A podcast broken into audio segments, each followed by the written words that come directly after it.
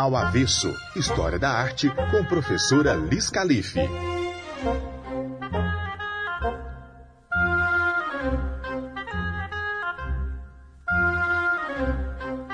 Olá, eu sou professora Lisandra Calife, leciono História da Arte e vamos dar continuidade na leitura do livro de ouro da mitologia História de Deuses e Heróis de Thomas Bulfinch, da Ilha de Ouro, 26ª edição, tradução de Davi Jardim Júnior.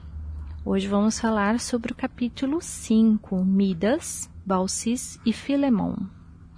Certa vez, Baco deu por falta de seu mestre e pai de criação, Sileno. O velho andara bebendo e, tendo perdido o caminho, foi encontrado por alguns camponeses que o levaram ao seu rei, Midas. Midas reconheceu, tratou-o com hospitalidade, conservando-o em sua companhia durante dez dias e dez noites no meio da, de grande alegria. No décimo primeiro dia, levou Sileno de volta e entregou-o são e salvo a seu pupilo. Baco ofereceu então a Midas o direito de escolher a recompensa que desejasse, qualquer que fosse ela.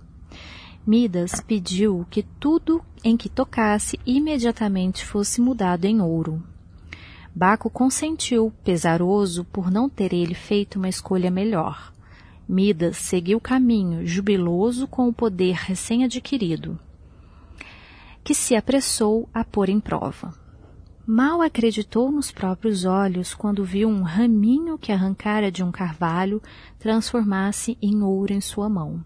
Segurou uma pedra, ela mudou-se em ouro. Pegou um torrão de terra, virou ouro. Colheu um fruto na macieira, ter-se-ia dito que furtara o jardim das Hesperides. Sua alegria não conheceu limite e logo que chegou à casa ordenou aos criados que servissem um magnífico repasto. Então verificou horrorizado que se tocava o pão, este enrijecia em suas mãos. Se levava a comida à boca, seus dentes não conseguiam mastigá-la.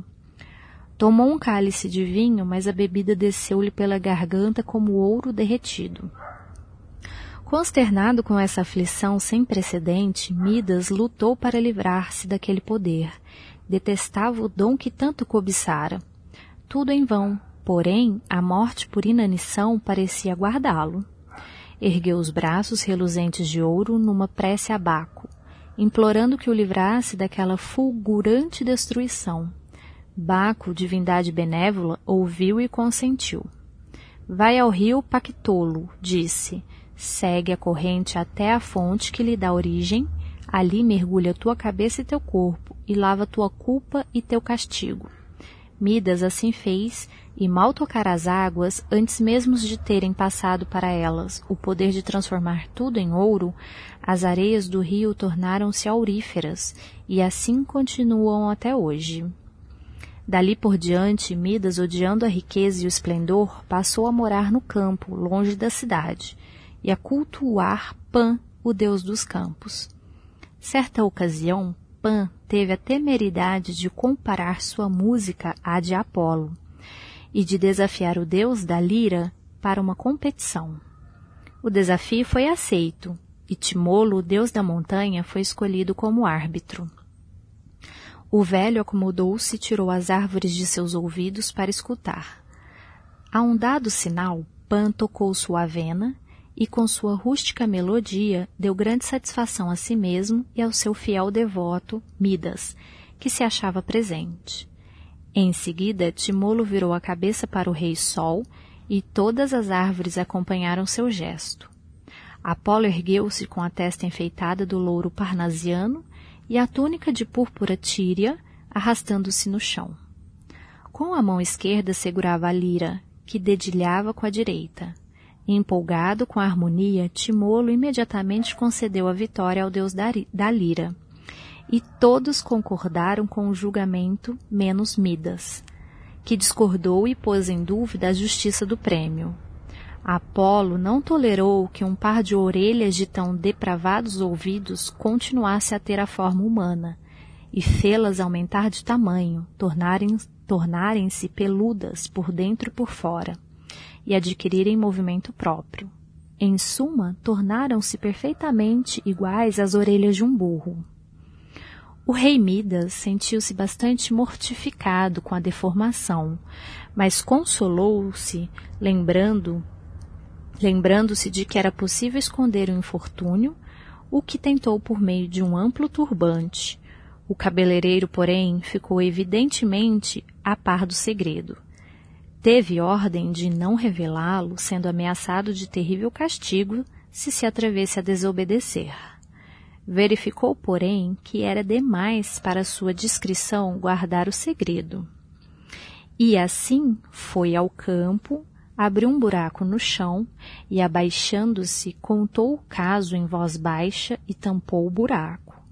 Pouco depois crescia no local uma touceira de juncos que, logo que atingiu certo tamanho, começou a contar o caso em sussurro, e assim faz até hoje, todas as vezes que a brisa sopra sobre o local.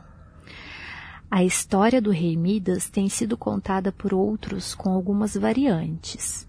Dryden, em seu poema História do Banho, atribui à rainha, esposa de Midas, a revelação do segredo. Citando Dryden, a ninguém o segredo das orelhas Midas ousou confiar, senão a esposa. Midas era rei da Frígia e filho de Górdio, um pobre camponês que foi escolhido pelo povo para rei, em obediência à profecia do oráculo, segundo a qual o futuro rei chegaria numa carroça. Enquanto o povo estava deliberando, Górdio chegou à praça pública numa carroça com mulher e o filho. Tornando-se rei, Górdio dedicou a carroça à divindade do oráculo, amarrando-a como um nó, o famoso nó Górdio, a propósito do qual se dizia que quem fosse capaz de desatá-lo tornar-se-ia senhor de toda a Ásia. Muitos tentaram em vão, até que Alexandre Magno chegou à Frígia com suas conquistas. Tentou também desatar o nó, com o mesmo insucesso dos outros, até que, impacientando-se, arrancou da espada e cortou-o.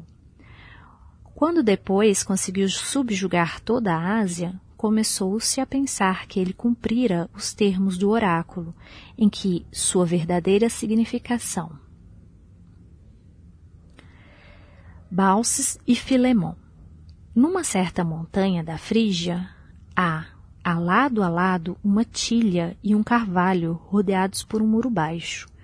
Não muito distante do local fica um pântano, outrora terra habitável, mas agora cheia de lagos e refúgio das aves aquáticas e corvos marinhos.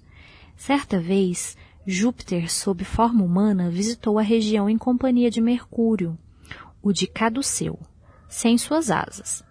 Apressaram apresentaram-se como viajantes fatigados a muitas portas procurando abrigo e repouso. Mas encontraram todas fechadas, pois era tarde, e os poucos hospitaleiros habitantes não se dispuseram a levantar-se para ir recebê-los. Afinal, uma morada humilde acolheu-os, uma pequena choupana, onde uma piedosa velha, Balsis, e seu marido Filemon, unidos quando jovens, haviam envelhecido juntos. Sem se envergonhar de sua pobreza, eles a tornaram suportável graças à moderação dos desejos e ao bom gênio. Não havia necessidade ali de procurar senhor e servo. Os dois constituíam toda a casa, servos e senhores a um só tempo. Quando os hóspedes celestiais transpuseram um umbral humilde e abaixaram a cabeça para passar sobre a porta muito baixa, o velho trouxe uma cadeira sobre a qual Baalces, atenciosa e prestativa, estendeu um pano, um pano, pedindo-lhes que se assentassem. Em seguida, ela retirou as brasas do meio das cinzas e a reavivou o fogo, alimentando-o com folhas e casco seco de madeira, e com o pouco fôlego que lhe restava, soprou as chamas. Trouxe de um canto achas de madeira seca Quebrou-as, colocou-as sobre a pequena chaleira. Seu marido colheu algumas ervas na horta e a velha preparou-as para a panela. Filemon tirou com um gancho um naco de toucinho que pendia da chaminé. Cortou um pedacinho e colocou-o na panela com as ervas, deixando o restante para outra ocasião. Encheram em seguida de água quente uma gamela de faia, a fim de que os hóspedes pudessem lavar-se. No banco destinado aos hóspedes foi colocada uma almofada com um recheio de alga e uma toalha, que só aparecia nas grandes ocasiões. Foi colocada por cima. A velha, trazendo um avental, pôs à mesa com as mãos trêmulas. Uma perna da mesa era mais curta que as outras, mas uma pedra colocada embaixo restabelecera o equilíbrio. Arrumada a mesa, Balses passou sobre ela algumas ervas de cheiro agradável e foram colocadas algumas azeitonas da casta Minerva, algumas conservas em vinagre e acrescentaram-se rabanetes e queijo com ovos esquentados no borralho. O repasto foi servido com pratos de barro e uma bilha de barro, com copos de madeira. Achava-se entre as travessas. Quando tudo ficou pronto, colocou-se na mesa a sopa fumegante, ajuntou-se algum vinho, não do mais velho, e, por sobremesa, maçãs e mel silvestre. Ora, enquanto o repasto prosseguia, os velhos ficaram assombrados ao ver que o vinho, à medida que era servido, renovava-se no jarro. Tomados de terror, Balses e Filemon reconheceram seus hóspedes celestiais, caíram de joelhos e imploraram perdão pela pobreza do acolhimento. Possuíam um velho ganso que conservavam como guardião de sua humilde choupana e acharam que ele poderia ser sacrificado em honra dos hóspedes. Mas o ganso, muito ágil, correndo e batendo as asas, escapou à perseguição dos velhos e, afinal, refugiou-se entre os próprios deuses. Estes não permitiram que ele fosse morto e disseram: Somos deuses. Essa aldeia inhospitaleira sofrerá a pena de sua impiedade. Somente vós escapareis ao castigo. Deixai esta casa e vinde conosco para o alto daquele monte. Os dois apressaram-se em obedecer e, apoiados em seus bastões, puseram-se a galgar a íngreme subida. Estavam à distância de um tiro de seta do alto quando, voltando os olhos para trás, avistaram toda a região transformada num lago, estando de pé apenas sua casa. Enquanto maravilhavam-se com esse espetáculo e lamentavam o destino de seus vizinhos, sua velha casa transformou-se num templo. Colunas tomaram o lugar dos rudes postes, o colmo tornou-se amarelo e transformou-se num teto dourado. O chão cobriu-se de mármore, as portas enriqueceram-se com baixos relevos e ornamentos de ouro. Então Júpiter falou com benevolência. Excelente velho, e tu, mulher digna de tal marido, dizei-me quais são os vossos desejos, que favor quereis de nós. Filemão consultou Balses durante alguns momentos, depois manifestou aos deuses seus desejos comuns. Queremos ser os sacerdotes e guardiões deste vosso templo. E como passamos toda a nossa vida com amor e concórdia, desejamos que a mesma hora exata nos tire a ambos a vida e que eu não viva para ver o túmulo de Balses, nem ela para ver o meu. Seu desejo foi satisfeito. Os dois foram os guardiões do templo enquanto viveram. Quando se tinham tornado muito velhos, estavam um dia de pé diante da escada do edifício sagrado, contando a história do lugar, Balses viu Filemão começar a cobrir-se de folha, de folhas, e Filemão viu Balses transformar-se da mesma maneira tufos de folhas já haviam crescidos em suas cabeças e os dois continuavam a trocar palavras de despedida enquanto podiam falar. Adeus, querida esposa, adeus, querido esposo, diziam juntos, até o momento em que a nodosa casca lhes fechou a boca. O pastor Tianeano ainda mostra as duas árvores, uma ao lado da outra, Metamorfoses de duas boas pessoas. A história de Balsas e Filemon foi imitada por Swift, um estilo burlesco, sendo os autores das transformações dois santos errantes, e a casa sendo transformada em capela da qual Filemon se tornou vigário. Bom, ficamos por aqui então com o capítulo 5 do livro de ouro da mitologia. Na próxima leitura, é, vamos entender um pouco mais sobre a história de Proserpina, Glauco e Silva. Opa, desculpa, Glauco e Sila. É, até mais então.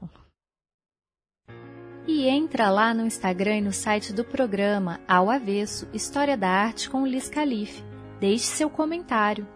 Vamos dialogar nesse período de distanciamento social. Ao Avesso é um programa coordenado e apresentado por Lisandra Calife, com edição, identidade visual e produção de Tielkson Bank, locução de David Santos, vinheta inicial de Pedro Amui, vinheta de créditos criada por Jonas Neto e produzida por Rafael Castro.